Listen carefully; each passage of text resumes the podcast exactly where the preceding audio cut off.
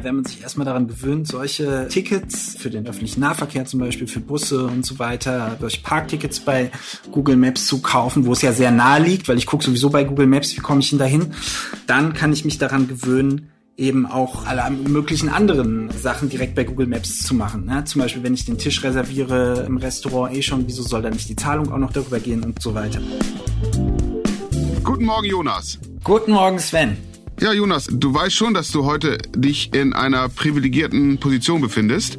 Weil ich einen Podcast mit dir aufnehmen darf? Äh, ja, in gewisser Weise schon, aber das ist für mich natürlich auch ein Privileg, mit dir einen Podcast aufzunehmen. Äh, nee, es ist so, das ist der letzte Podcast vor der Sommerpause 2022. Wir melden uns wieder am 26. August.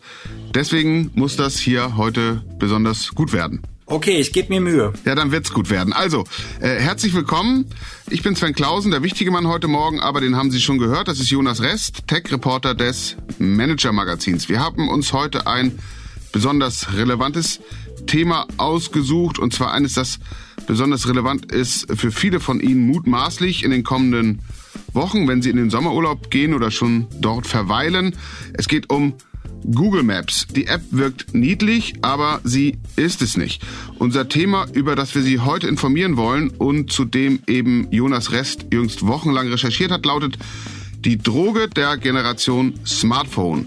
Wie Google uns von der Super-App Google Maps abhängig machen und damit ein gigantisches Geschäft aufziehen will. Jonas, fangen wir an mit der Sicht und Perspektive der Nutzerinnen und Nutzer. Google Maps ist eine der populärsten Apps überhaupt. Warum eigentlich? Naja, die meisten haben einfach die Erfahrung gemacht, das ist die verlässlichste App, mit der ich mich an einem neuen Ort bewegen kann. Und das liegt daran, dass Google früher als eigentlich alle anderen Tech-Konzerne massiv begonnen hat, in die Kartenerstellung zu ähm, investieren. Also sogar schon bevor es das iPhone überhaupt gab oder bevor Smartphones sozusagen populär wurden, hat Google ja angefangen, Google Maps ähm, äh, aufzubauen. Das vergisst man heute oft. Und ähm, Inzwischen hat Google halt einen riesigen Datenschatz angesammelt. Die haben 1,6 Milliarden Häuser kartografiert. Die App kennt die Verbindung vom öffentlichen Nahverkehr. Es gibt so Features wie Live View. Das heißt, wenn ich aus einer U-Bahn-Station komme, kann ich das Handy einfach hochhalten und anhand der Kameraaufnahmen der Umgebung kann mir Google mit Pfeilen zeigen, wo ich jetzt genau äh, lang gehen kann oder im Flughafen-Terminal. Äh, und das sind Features, die haben andere Apps nicht. Und da die App sozusagen so eine populär ist, verstärkt sich das Ganze auch immer wieder. Also da umso so viele Leute Google Maps nutzen, weiß Google Maps halt tendenziell auch besser als andere, wo äh, sind Staus, wie voll ist es gerade in einem Geschäft. Und dazu kommen dann noch hunderte Millionen Local Guides. Local Guides hört sich gut an, kennt man auch aus dem Urlaub. Was sind Local Guides in dem Zusammenhang? Das sind Menschen, Google Maps Nutzerinnen und Nutzer, die die App unbezahlt verbessern, zum Beispiel indem sie Fragen beantworten, die Google Maps ihnen stellt, wenn sie an einem Ort waren, dann sagt Google Maps hier, du weißt doch an dem Restaurant, ist der Zugang so, dass man da mit einem Rollstuhl rein kann sozusagen, ohne eine Treppe zu überwinden oder äh, gibt es da eigentlich Tapas? zu essen, sind die, ähm, sind die gut. Und pro beantwortete Frage bekommt der Nutzer dann einen Punkt und damit diesem Punkt kann man nichts machen, aber wenn man viele sammelt, dann kommt man in ein neues Level. Damit kann man auch nichts machen, aber durch diese Feedback-Schleifen hat das halt einen großen Reiz. Ja? Und ich habe da zum Beispiel mit einem SAP-Experten gesprochen, der hat über 470.000 Punkte gesammelt. Der hat 10.405 Fragen beantwortet. Ich habe es gerade nochmal nach geguckt, sind schon wieder 100 dazugekommen, seit ich das letzte Mal mit ihm gesprochen hat. Und da ging das ganz einfach so los, dass Google Maps ihn gefragt hat, hier, ähm, könntest du bitte mal ein Foto von dem äh, Saturn in München äh, hochladen. Das hat er dann gemacht. Und nach einer Woche kam die nächste Push-Nachricht, die gesagt hat, dein Foto haben jetzt schon 10.000 Menschen sich angesehen. Und so hat Google Maps ihn in den Bann gezogen. Und inzwischen ist das für ihn ein richtiges Hobby geworden, wo er abends äh, loszieht. Er zieht sich dann schwarze Sachen an, damit sich das, äh, damit er sich selber im Schaufenster nicht spiegelt und fotografiert da eben die äh, Schaufenster für Google Maps und legt die Bilder hoch. Also der macht das privat und umsonst. Das ist so sein Hobby wie andere Leute was weiß ich was, Sport treiben, ins Theater gehen, ins Kino. Genau, das ist für ihn Entspannung. Er trifft dabei auch andere ähm, Local Guides, ja, also die vernetzen sich auch auf der Plattform, aber dadurch hat Google sozusagen wirklich eine Armee von ja über 100 Millionen Menschen, die jetzt nicht alle so intensiv wie er, aber die doch äh, ständig dazu beitragen, die Daten der Karte zu vervollständigen. Und äh, wenn man mit Google Managern spricht, dann sagen die auch, ja, das ist für uns extrem wichtig. Und das hat sonst niemand. Und das heißt natürlich, Google Maps wird immer vollständiger. Genau, und das sieht man zum Beispiel bei äh, Rezensionen auch. Ne? Also Apple zum Beispiel holt sich für die Karte so Bewertungen von Geschäften und so weiter, indem sie mit anderen Plattformen kooperieren, zum Beispiel mit Yelp. Ähm, aber das ist halt nur ein Bruchteil von dem, was Google hat. Mhm. Und äh, Google Maps ist ja umsonst nutzbar, aber wir wissen, äh, früher hat man gesagt, there's no free lunch oder Daten sind das neue Gold. Also umsonst ist es irgendwie mit Sicherheit doch nicht. Da steckt eine Geschäftsidee dahinter. Welche? Klär uns doch mal auf. Also zunächst mal Googles äh, Lieblingsgeschäftsidee, die äh, Werbung ist dann auch anzufinden. Das heißt zum Beispiel, wenn ich in Google Maps nach Baumärkten suche, dann äh, werden mir die Baumärkte in der Nähe angezeigt, weil die ersten Ergebnisse sind dann gesponserte Ergebnisse, ja, zum Beispiel Filialen von Obi oder so, die diese Anzeige eben bei Google gekauft haben. Aber man muss sagen, Google ist sehr zurückhaltend mit Werbung. Also gerade wenn man das vergleicht mit der normalen äh, Suche, da ist es ja so bei ganz vielen Begriffen, ja, wenn ich nach Autoversicherung oder sowas suche, da muss ich erstmal scrollen, bis ich überhaupt zu dem ersten echten Suchergebnis komme. Alles andere ist ähm, Werbung. Und bei Google Maps achtet Google sehr stark darauf, eben nicht zu aufdringliche Werbung zu verwenden. Also was ganz interessant ist zum Beispiel, es gibt eine weitere sehr beliebte Navigations-App Waze, die Google übernommen hat. Und da hat Google zum Beispiel mal so experimentiert, dass wenn man äh, Waze äh, auf der Autobahn genutzt hat und ist da lang gefahren zu seinem Ziel, dann gab es auf einmal ein Pop-up und es hat gesagt, hier schau mal, in fünf Minuten, da gibt's ein McDonalds, da kannst du jetzt ein Angebot haben, soll ich dich hier mal umleiten zu McDonalds? Und ähm, sowas hat Google bei Google Maps zum Beispiel nie gemacht. Da achten sie sehr darauf, nicht zu aufdringlich zu werden. Aber du hast ja gerade gesagt, dass das bei der normalen Google-Suche nun wahrlich nicht so ist, sondern in der Tat man das äh, Gefühl hat, da nicht nur das Gefühl, sondern es ist ja so, dass man sich erstmal durch ganz viele werbefinanzierte oder von den Unternehmen finanzierte Angaben durchscrollen muss. Wieso die Zurückhaltung bei Google Maps? Ich denke, es geht darum, ähm, dass Google weiß, auf was für einem Schatz sie da äh, sitzen und auf keinen Fall wollen, dass das Potenzial von Google Maps jetzt äh, durch eine vorschnelle Monetarisierung gestört wird, weil dann Nutzer eben doch vielleicht anfangen, Apple Maps zu benutzen oder eine andere äh, App, wo, die vielleicht nicht ganz so gut ist, aber wo die Werbung nicht so aufdringlich ist, sondern was Google wirklich vorhat mit Google Maps, auch wenn Google selber das nicht so sagt, aber ich denke, da deutet schon viel darauf hin, ist, dass Google wirklich eine Art Super-App wird, also ein äh, Betriebssystem für den Alltag, für das alltägliche Leben, mit dem ich mehr oder weniger alles machen kann. Ne? Vom Busticket kaufen, ähm, Tisch reservieren, im Restaurant Essen bestellen und so weiter. Und wenn ich das schaffe, dann kann ich noch mal in ganz anderen Dimensionen verdienen und dieses Potenzial soll nicht vorschnell zerstört werden sozusagen. Mhm, okay, aber wenn man sich das Google-Universum anguckt oder sogar das Alphabet, das ist ja der Mutterkonzern, Universum, dann sind da ja unglaublich viele Marken und Firmen mit enormem Potenzial. Google Suche hast du genannt, äh, YouTube gehört zu Google und äh, Waymo, der führende Anbieter für autonomes Fahren, gehört äh, direkt zum Mutterkonzern Alphabet. Also richtig viele Geschäfte mit reichlich Potenzial. Warum so diese Manie oder die Konzentration oder, oder das besondere Augenmerk auf Google Maps? Ja, ich, also ich glaube schon, dass Google Maps eine besondere strategische Bedeutung hat. Und zwar einerseits, weil die Google-Suche ist zwar sehr stark gewachsen, auch gerade noch mal jetzt äh, zu den Pandemiezeiten, aber es gibt schon ein paar strategische Probleme, die man da äh, sieht. Und zwar einerseits das Produktsuchen zum Beispiel zunehmend bei Amazon stattfinden. Also das kann man sehen, dass da Googles Marktanteil abgenommen hat von so ungefähr 75 Prozent 2019 auf 57 Prozent im letzten Jahr, während Amazons Anteil in der gleichen Zeit von so rund 13 Prozent auf rund 20 Prozent gewachsen ist. Oder nach Hotels wird bei Booking gesucht. Ja, das heißt, diese vertikalen Suchen gewinnen äh, an Bedeutung, teilweise auch Produkte wie TikTok.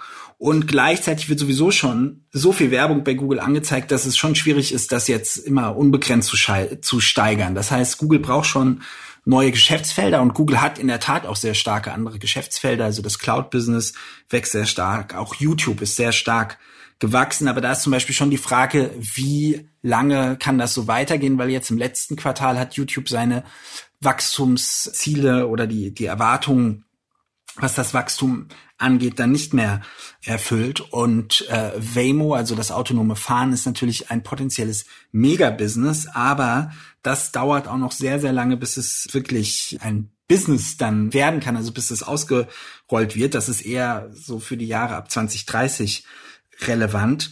Und Google Maps dagegen wird von Analysten schon als die Plattform oder das Google-Produkt gesehen, was bislang vollkommen untermonetarisiert ist, also wo es ein Riesenpotenzial gibt, aber wenig gemacht wird. Okay, dann, dann lass uns doch mal ins äh, Detail gehen. Wie gesagt, die meisten unserer Hörerinnen und Hörer kennen die, kennen die App ebenso als, ja, ich habe es gerade eben gesagt, so niedliche App, wo man schnell mal gucken kann, wann welches Geschäft auf hat oder wie man genau zum Ort A oder B kommt.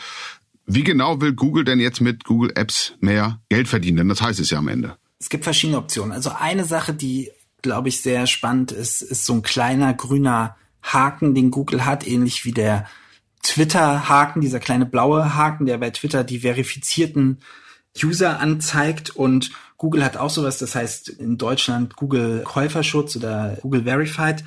Und das bedeutet, dass Google sagt, ja, dieses Geschäft gibt es wirklich oder wenn es da Streitigkeiten gibt, dann erstattet Google sogar bis zum gewissen, bis zu einer gewissen Höhe auch ähm, Kaufsummen.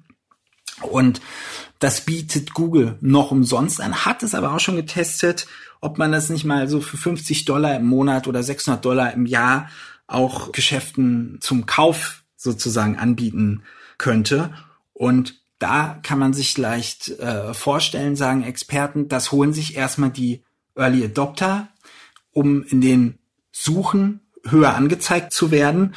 Und irgendwann wird es dann aber komisch sein, wenn sich das weiter ausgebreitet hat, wenn Geschäfte plötzlich keinen grünen Haken haben. Dann hätte Google so eine Art Steuer auf jedes Offline-Geschäft erfunden. Und das klingt erstmal äh, relativ vermessen, aber online funktioniert das natürlich längst so, dass eigentlich Google gewissermaßen eine Steuer auf jedes Online-Business hat, was man daran schon sieht, dass quasi jede Marke eigentlich ihren eigenen Markennamen bei Google bewirbt, um sicherzustellen, dass wenn ich jetzt Adidas Google auch wirklich ähm, ich auf die Adidas-Website komme und nicht ein Konkurrent sich das weggeschnappt hat sozusagen. Ne? Und deswegen zahlen alle dafür quasi, dass ihr eigener äh, Name erscheint, wenn man den bei Google eingibt. Und das nächste Schritt wäre dann sozusagen das eigene Google ähm, Bezahlsystem. Google Pay, wie soll das funktionieren? Wie wird das äh, verbunden? Also bei allen Super-Apps ist es eigentlich so, dass sie eine Art PayPal integriert haben. Das heißt, dass man mit ihnen zahlen kann, sowohl offline als auch online. Und bei Google Maps ist es aktuell so, dass man zwar auch schon ähm, Tickets kaufen kann, aber nicht oder nur in Ausnahmefällen wirklich in der Google Maps App, sondern man wird dann weitergeleitet auf die externe App. Ne? Also wenn ich zum Beispiel in, in Hamburg ein U-Bahn-Ticket kaufen will, dann komme ich auf die Hochbahn-App und kann da dann mein Ticket kaufen. Es gibt jetzt aus Nutzerperspektive natürlich überhaupt keinen Sinn, dass ich nochmal eine externe App aufrufen muss, sondern für mich als Nutzer ist es, wäre es ja am einfachsten, wenn ich mit einem Klick die in der Google Maps App selber kaufen kann. Und das gibt's auch teilweise schon, zum Beispiel bei Parktickets. Und ähm, jetzt ist die Überlegung, naja, wenn man sich erstmal daran gewöhnt, solche Tickets äh, für den öffentlichen Nahverkehr zum Beispiel, für Busse und so weiter, solche Parktickets bei Google Maps zu kaufen, wo es ja sehr nahe liegt, weil ich gucke sowieso bei Google Maps, wie komme ich denn dahin, dann kann ich mich daran gewöhnen, eben auch alle möglichen anderen Sachen direkt bei Google Maps zu ähm, zu machen. Ne? Zum Beispiel, wenn ich den Tisch reserviere im Restaurant eh schon, wieso soll da nicht die Zahlung auch noch darüber gehen und so weiter.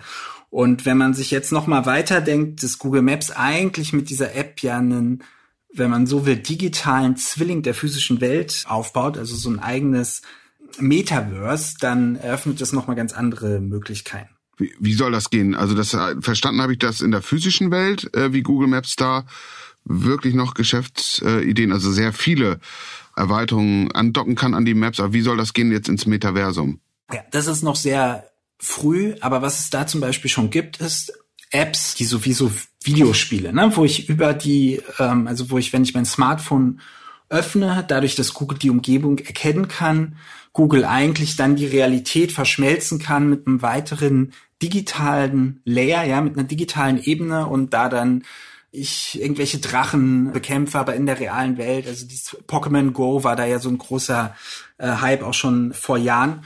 Und das ist jetzt natürlich noch irgendwie sehr umständlich oder auch relativ bescheuert, weil ich muss ja die ganze Zeit mit meinem Smartphone rumrennen und das irgendwie hochhalten und ähm, äh, das sieht irgendwie komisch aus. Man sieht das schon häufig. Mhm. Ja, ja, ja, ja. Aber trotzdem, so richtig toll ist es ja nicht, ne? Aber ähm, was natürlich sowohl Google, aber auch Apple und alle anderen ja in Entwicklung haben und was ganz, ganz sicher jetzt in den nächsten Jahren kommen wird und Google auch schon vorgestellt hat, sind solche AR-Brillen, äh, also quasi Datenbrillen, wo ich über die physische Welt nochmal Informationen gelegt bekomme. Und dann wird diese Nutzung natürlich wirklich, ja, also sehr organisch möglich sozusagen, weil ich muss nicht mehr ständig was hochhalten, sondern ich habe halt meine Brille an, ich sehe da die Information, ich sehe dann gleich, ist das jetzt der Bus, in den ich einsteigen muss und so weiter. Und dadurch, also da wird dann nochmal natürlich ganz viel möglich an äh, Erlösmodellen und so weiter. Und Google perfektioniert dann natürlich nochmal die ganze Zeit die Karte, denn wie einer sagte, der daran arbeitet an diesen Technologien, naja, die Brillen senden natürlich auch die ganze Zeit den Stream wieder zurück und ja, man hat dann quasi immer eine aktuelle Karte. Du hast geschildert, äh, wie lange schon Google an der Perfektionierung der Maps arbeitet, äh, schon eigentlich vor dem Aufkommen der Smartphones Daten gesammelt hat und das immer weiter perfektioniert. Gibt es überhaupt eine Alternative oder ist da de facto ein Monopol?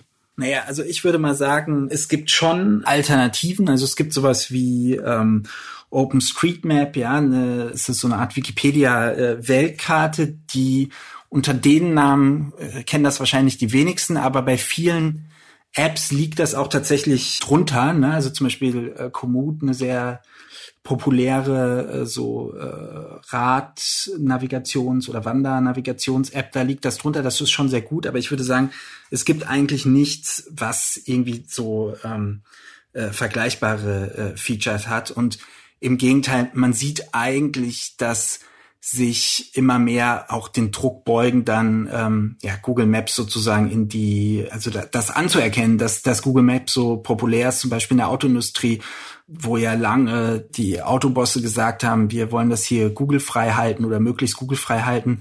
Da haben jetzt ganz, ganz viele Hersteller eben dann doch Googles Autosystem eingesetzt, vor dem Hintergrund halt von Google Maps. Ne? Das ist das Killer-Feature, was Google in die Autos kriegt. Die Frage, die sich ja bei allen großen Plattformunternehmen immer stellt und bei den Plänen, ist, was macht der jeweils andere große Wettbewerber? Also in dem Fall ja fast immer mit im Spiel Apple. Was macht Apple? Lassen die das einfach so gewähren? Schwer vorstellbar. Also Apple hat die Bedrohung durch Google Maps sehr früh erkannt und begonnen, ein eigenes äh, Maps-Produkt zu entwickeln. Und es sind auch die einzigen, die auf dem Niveau wie Google investieren in diese Kartenerstellung. Ich meine, das ist ja brutal aufwendig. Also das ist ja nicht nur sozusagen diese Entwickler, die da Algorithmen entwickeln, sondern das sind wirklich Zehntausende Mitarbeiterinnen und Mitarbeiter, auch teilweise auch Contractor, die das Ganze wieder überprüfen und so. Also das ist äh, enorm aufwendig. Das macht Apple so, um eben genau vor dem Hintergrund von diesen Anwendungen wie AR und so weiter halt da äh, unabhängig von Google zu sein. Aber ansonsten macht das eigentlich auf dem Niveau kein anderer. Also gibt es eigentlich nur zwei Möglichkeiten. Entweder wird Google alles von uns wissen oder Apple. Ja, ja, ein bisschen ist es so. Apple hat natürlich ein anderes Geschäftsmodell, weil die bauen ja kein Werbebusiness auf, sondern verdienen an der Google-Suche auch mit. Also eigentlich verdient Apple nicht schlecht an der Google-Suche, weil die bekommen ja im Jahr 20 Milliarden Dollar von Google überwiesen dafür, dass sie die Standardsuche sind. Das ist also für die höchst profitabel, da an dem Werbebusiness von Google auch zu partizipieren. Du hast gerade äh, geschildert, wie so perspektivisch das Geschäftsmodell ist, den grünen Haken äh, genannt und dabei von einer Steuer äh, gesprochen. Das habe ich mir natürlich hier sofort notiert. Äh, Steuer ist ja äh, hoheitlich etwas, für staatliche Institutionen. Und da stellt sich die Frage generell bei der Marktmacht, die du da skizzierst. Äh, sind sich die Regulatoren des Problems bewusst? Also bewusst sicherlich. Es gibt ja eine riesige Debatte jetzt schon seit längerer Zeit, auch gerade in den USA, über die Marktmacht der Tech-Unternehmen.